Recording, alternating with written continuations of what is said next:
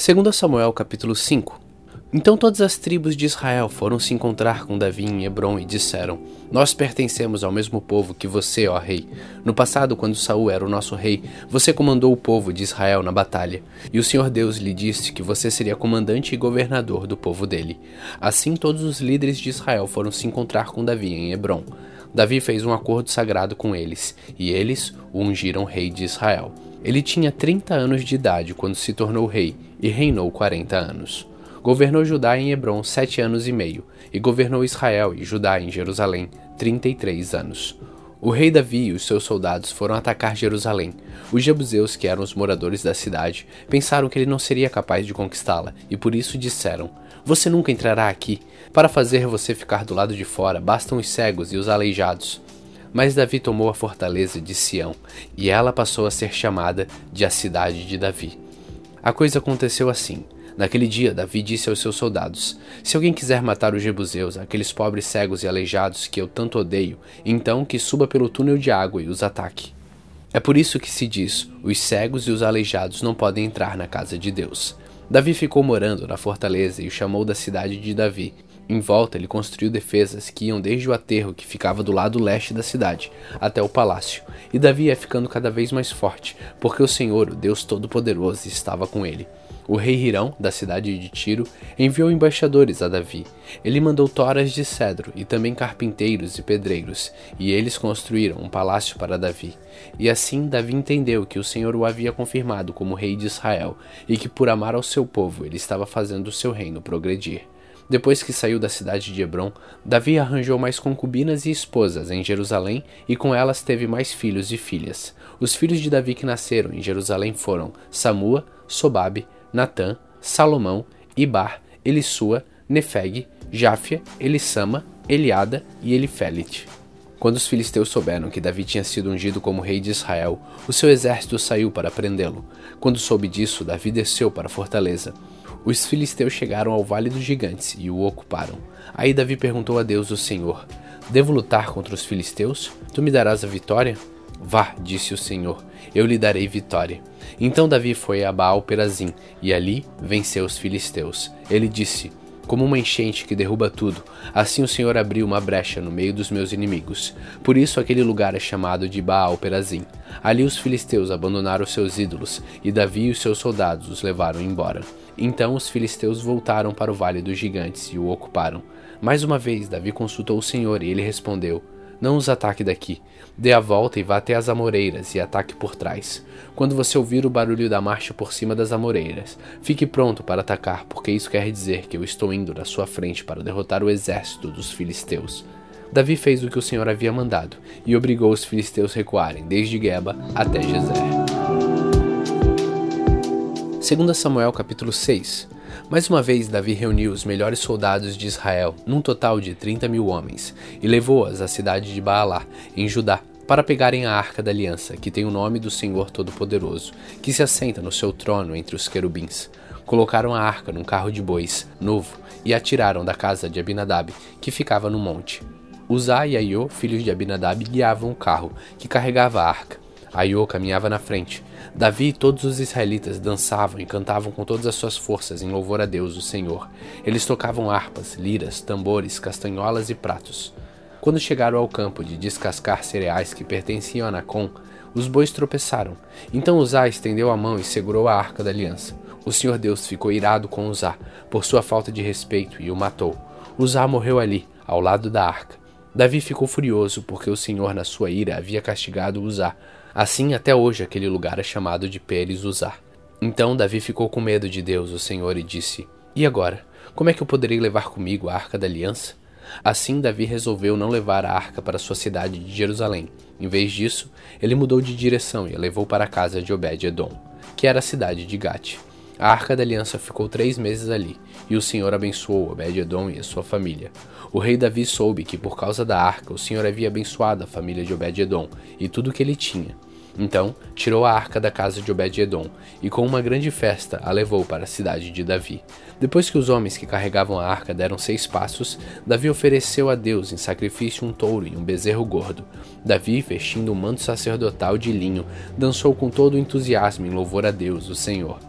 E assim ele e todos os israelitas levaram a arca da aliança para Jerusalém, com gritos de alegria e sons de trombeta.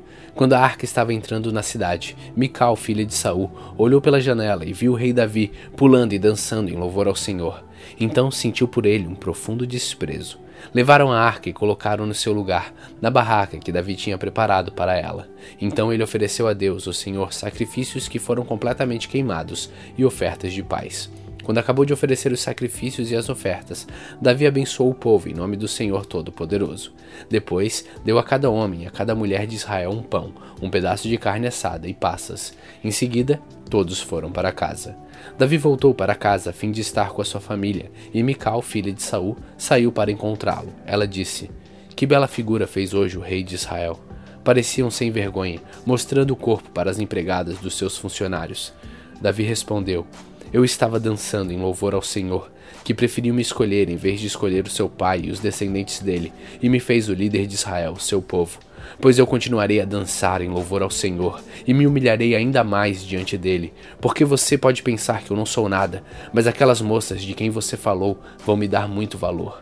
E Mical, filha de Saul, nunca teve filhos.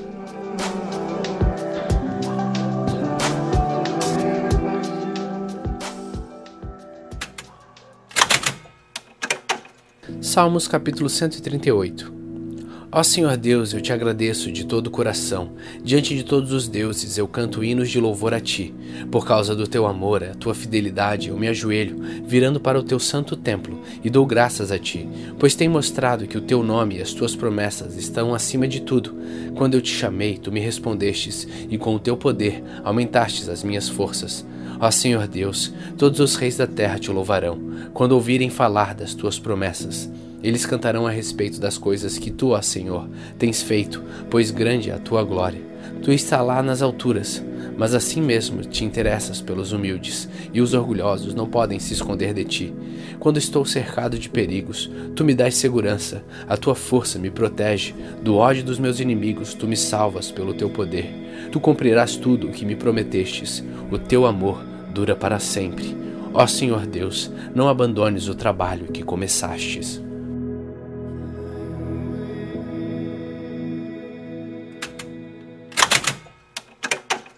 Filipenses capítulo 1 Eu, Paulo e Timóteo, servos de Cristo Jesus, escrevemos esta carta para todos os moradores da cidade de Filipos, que pertencem ao povo de Deus e que creem em Cristo Jesus, e também para os bispos e diáconos da igreja. Que a graça e a paz de Deus, o nosso Pai, e do Senhor Jesus Cristo estejam com vocês. Sempre que eu penso em vocês, eu agradeço ao meu Deus. E todas as vezes que eu oro em favor de vocês, eu oro com alegria, por causa da maneira que vocês me ajudaram no trabalho de anunciar o Evangelho, desde o primeiro dia até hoje. Pois eu estou certo de que Deus, que começou esse bom trabalho na vida de vocês, vai continuá-lo até que ele esteja completo no dia de Cristo Jesus. Vocês estão sempre no meu coração, e é justo que eu me sinta assim a respeito de vocês, pois vocês têm participado comigo deste privilégio que Deus me deu. É isso que vocês estão fazendo agora que eu estou na cadeia, e foi o mesmo que fizeram quando eu estava livre para defender e anunciar com firmeza o Evangelho. Deus é testemunha de que eu estou dizendo a verdade quando afirmo que o meu grande amor por vocês vem do próprio coração de Cristo Jesus. O que eu peço a Deus é que o amor de vocês cresça cada vez mais e que tenham sabedoria e um entendimento completo, a fim de que saibam escolher o melhor. Assim, no dia da vinda de Cristo, vocês estarão livres de toda impureza e de qualquer culpa. A vida de vocês estará cheia de boas qualidades, que só Jesus Cristo pode produzir, para a glória e louvor de Deus. Meus irmãos, eu quero que vocês saibam que as coisas que me aconteceram ajudaram de fato o progresso do Evangelho, pois foi assim que toda a guarda do palácio do governador e todas as outras pessoas daqui ficaram sabendo que eu estou na cadeia, porque sou servo de Cristo. E a maioria dos irmãos, vendo que eu estou na cadeia, tem mais confiança no Senhor. Assim, eles têm cada vez mais coragem para anunciar a mensagem de Deus. É verdade que alguns deles anunciam Cristo porque são ciumentos e briguentos, mas outros anunciam com boas intenções. Estes fazem isso por amor, pois sabem que Deus me deu o trabalho de defender o Evangelho. Outros não anunciam a Cristo com sinceridade, mas por interesse pessoal. Eles sabem que assim aumentarão os meus sofrimentos enquanto estou na cadeia. Mas isso não tem importância. O que importa é que Cristo está sendo anunciado, seja por maus ou por bons motivos. Por isso estou alegre e vou continuar assim, pois eu sei que por meio das orações de vocês e com a ajuda do Espírito de Jesus Cristo, eu serei posto em liberdade. O meu grande desejo e a minha esperança são de nunca falhar no meu dever para que sempre e agora ainda mais eu tenha muita coragem. Assim, em tudo que eu disser e fizer, tanto na vida como na morte, eu poderei levar outros a reconhecerem a grandeza de Cristo. Pois para mim, viver é Cristo e morrer é lucro. Mas se continuar vivendo, poderei ainda fazer algum trabalho útil. Então não sei o que devo escolher. Estou cercado pelos dois lados, pois quero muito deixar esta vida e estar com Cristo, o que é bem melhor. Porém, por causa de vocês, é muito mais necessário que eu continue a viver. E como eu estou certo disso, eu sei que continuarei vivendo e ficarei com todos vocês para ajudá-los a progredirem e a terem a alegria que vem da fé. Assim, quando eu for visitar vocês outra vez, vocês terão muito mais razão ainda para ficarem orgulhosos de mim, na vida que vocês têm em união com Cristo Jesus. Agora, o mais importante é que vocês vivam de acordo com o Evangelho de Cristo. Deste modo, tanto se eu puder ir visitar vocês, como se não puder, eu saberei que vocês continuam firmes e unidos. Eu saberei também que vocês, por meio da fé que se baseia no Evangelho, estão lutando juntos, com um só desejo. Não tenham medo dos seus inimigos, sejam sempre corajosos, pois isso será uma prova para eles de que serão derrotados e de que vocês serão vencedores. Porque é Deus quem dá a vitória a vocês, pois eles têm dado a vocês o privilégio de servir a Cristo, não somente crendo nele, mas também sofrendo por ele. Agora, vocês podem tomar parte comigo na luta. Como vocês sabem, a luta que vocês viram que tive no passado é a mesma que ainda continua. Filipenses capítulo 2 Por estarem unidos com Cristo, vocês são fortes o amor dele os anima e vocês participam do Espírito de Deus e também são bondosos e misericordiosos uns com os outros. Então eu peço que me deem a grande satisfação de viver em harmonia, tendo um mesmo amor e sendo unidos de alma e mente. Não façam nada por interesse pessoal ou por desejos tolos de receber elogios, mas sejam humildes e considerem os outros superiores a vocês mesmos. Que ninguém procure somente os seus próprios interesses, mas também os dos outros. Tenho entre vocês o mesmo modo de pensar que Jesus Cristo tinha.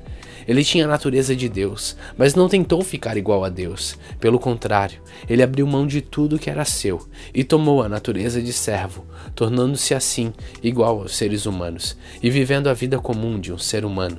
Ele foi humilde e obedeceu a Deus até a morte morte de cruz. Por isso Deus deu a Jesus a mais alta honra e pôs nele o nome que é o mais importante de todos os nomes, para que em homenagem ao nome de Jesus todas as criaturas no céu, na terra e no mundo dos mortos caiam de joelhos e declarem abertamente que Jesus Cristo é o Senhor, para a glória de Deus Pai. Portanto, meus queridos amigos, vocês que me obedeceram sempre quando eu estava aí, devem me obedecer muito mais agora que estou ausente. Continuem trabalhando com respeito e temor a Deus para completar a salvação de vocês, pois Deus está sempre agindo em vocês para que obedeçam à vontade dele, tanto no pensamento como nas ações. Façam tudo sem queixas nem discussões, para que vocês não tenham nenhuma falha ou mancha. Sejam filhos de Deus, vivendo sem nenhuma culpa no meio de pessoas más que não querem saber de Deus. No meio delas, vocês devem brilhar como as estrelas do céu. Entreguem a elas a mensagem da vida. Se agirem assim, eu terei motivos de sentir orgulho de vocês no dia de Cristo, pois isso mostrará que todo o meu esforço e todo o meu trabalho não foram inúteis. Talvez o meu sangue, isto é, a minha vida, seja apresentada como uma oferta, junto com o sacrifício que vocês, por meio da sua fé, ofereceram a Deus. Se isso acontecer, ficarei contente e me alegrarei com todos vocês. Do mesmo modo, vocês também devem ficar contentes e se alegrar comigo. Se for da vontade do Senhor Jesus, espero poder logo lhes enviar Timóteo, para que eu fique animado quando receber notícias de vocês, pois Timóteo é o único que se preocupa com vocês como eu me preocupo, e é o único que de fato se interessa pelo bem-estar de vocês. Pois todos os outros se preocupam com seus próprios interesses e não com os de Jesus Cristo. E vocês sabem muito bem como Timóteo provou seu valor. Ele e eu, como se fôssemos filhos e pai, temos trabalhado juntos no serviço do Evangelho. Portanto, espero enviá-lo a vocês logo que eu souber como vão ficar as coisas aqui para mim. E confiado no Senhor, peço que eu mesmo poderei ir logo até aí. Também acho que é preciso enviar a vocês o meu irmão Epafrodito, meu companheiro de trabalho e de lutas, o qual vocês enviaram para me trazer ajuda que eu precisava. Ele tem tido muitas saudades de todos vocês e tem andado muito preocupado por vocês terem sabido que ele estava doente. De fato, ele esteve doente e quase morreu, mas Deus teve pena dele, e não somente dele, mas também de mim, e assim evitou que eu tivesse uma tristeza ainda maior. Por isso, vou mandá-lo de volta a vocês, mais depressa possível, para que vocês sintam a alegria de vê-lo novamente e para que não fiquem preocupados. Portanto, recebam Epafrodito com toda alegria, como se recebe um irmão no Senhor. Respeitem pessoas como ele, pois ele arriscou a sua vida e quase morreu por causa do trabalho de Cristo. Ele fez isso para me dar a ajuda que vocês não podiam me dar pessoalmente.